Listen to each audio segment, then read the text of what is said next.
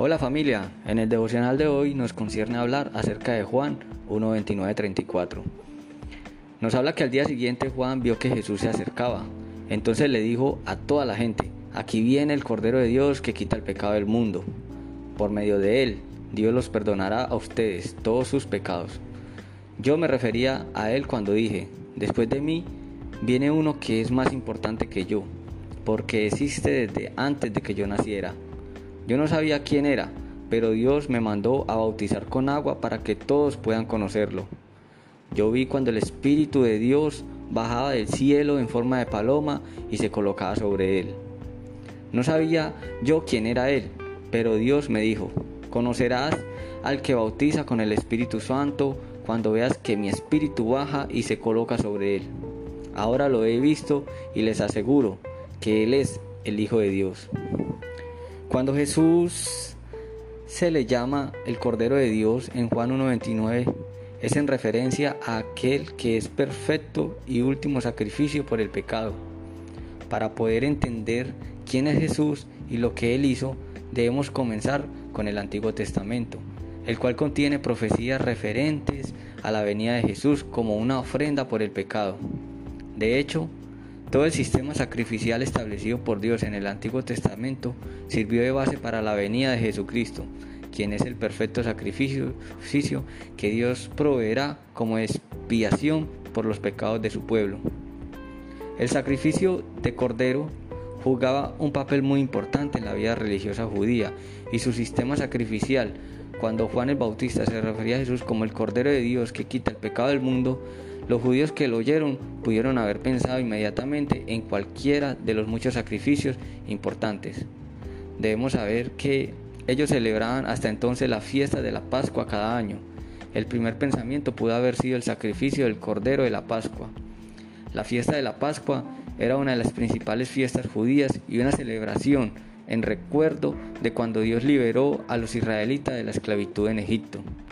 De hecho, el matar al Cordero de la Pascua y aplicar su sangre en los postes de las puertas de las casas es un hermoso cuadro de la obra expiatoria de Jesús en la cruz. Aquellos por quienes Él murió están cubiertos por su sangre, protegiéndonos del ángel de la muerte. Y quisiéramos dar un breve explicación de la definición de la palabra expiación. Por mucho tiempo tuvimos un significado erróneo de esa palabra a tal punto de pensar que era el de ir a vigilar a alguien. Pero la verdadera definición es que la expiación es la acción de enmendar una culpa. En el efecto del verbo expiar, el cual se refiere a purificación de un error o pecado a través de un sacrificio, la palabra expiación, derivada del latín expiatio, compuesto por el prefijo es que, que indica separación del interior, Pius o pía, que significa virtuoso, justo, honesto, y Sion, que indica acción. De allí se refiere a la acción efecto de reparar o purificar un daño. A través de la historia de la Iglesia han surgido varios diferentes puntos de vista o teorías de la expiación, algunos verdaderos y algunos falsos, que han sido propuestos en diferentes tiempos por diferentes individuos o, o denominaciones. Una de las razones de esto es que tanto el Antiguo como el Nuevo Testamento revelan muchas verdades acerca de la expiación de Cristo, así que es difícil, sino imposible, encontrar una sola teoría que enteramente comprenda o explique la riqueza de esta doctrina. En cambio, lo que descubrimos al estudiar las escrituras es un cuadro rico y multifacético de la expiación. En la Biblia muchas verdades interrelacionadas conciernen la redención que Cristo ha logrado. Otro factor contribuyente a las muchas y diferentes teorías de la expiación es que mucho de lo que podemos aprender acerca de ella se necesita ser entendido desde, desde la experiencia y la perspectiva del pueblo de Dios bajo el sistema de sacrificio del pacto antiguo, ya que el tener un punto de vista correcto de la expiación de Cristo es una clave para comprender mucho de la Biblia desde sus inicios y cómo desde siempre estuvo conectada con el propósito de Jesús como Cordero.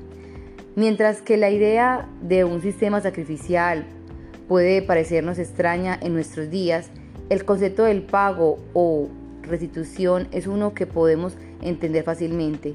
Sabemos que la paga del pecado es la muerte y que nuestro pecado nos separa de Dios. También sabemos que la Biblia enseña que todos somos pecadores, que ninguno de nosotros es justo delante de Dios. A causa de nuestro pecado estamos separados de Dios y somos culpables ante Él. Sin embargo, la única esperanza que podríamos tener es que Él nos proveyera un medio para reconciliarnos con Él. Y por esa razón, Él envió a su Hijo Jesucristo como Cordero a morir en la cruz. Cristo murió para hacer expiación por el pecado y pagar el castigo por los pecados de todos los que creemos en Él. A través de su muerte en la cruz, como el perfecto sacrificio de Dios por el pecado y su resurrección tres días después, que ahora podemos tener vida eterna si creemos en Él.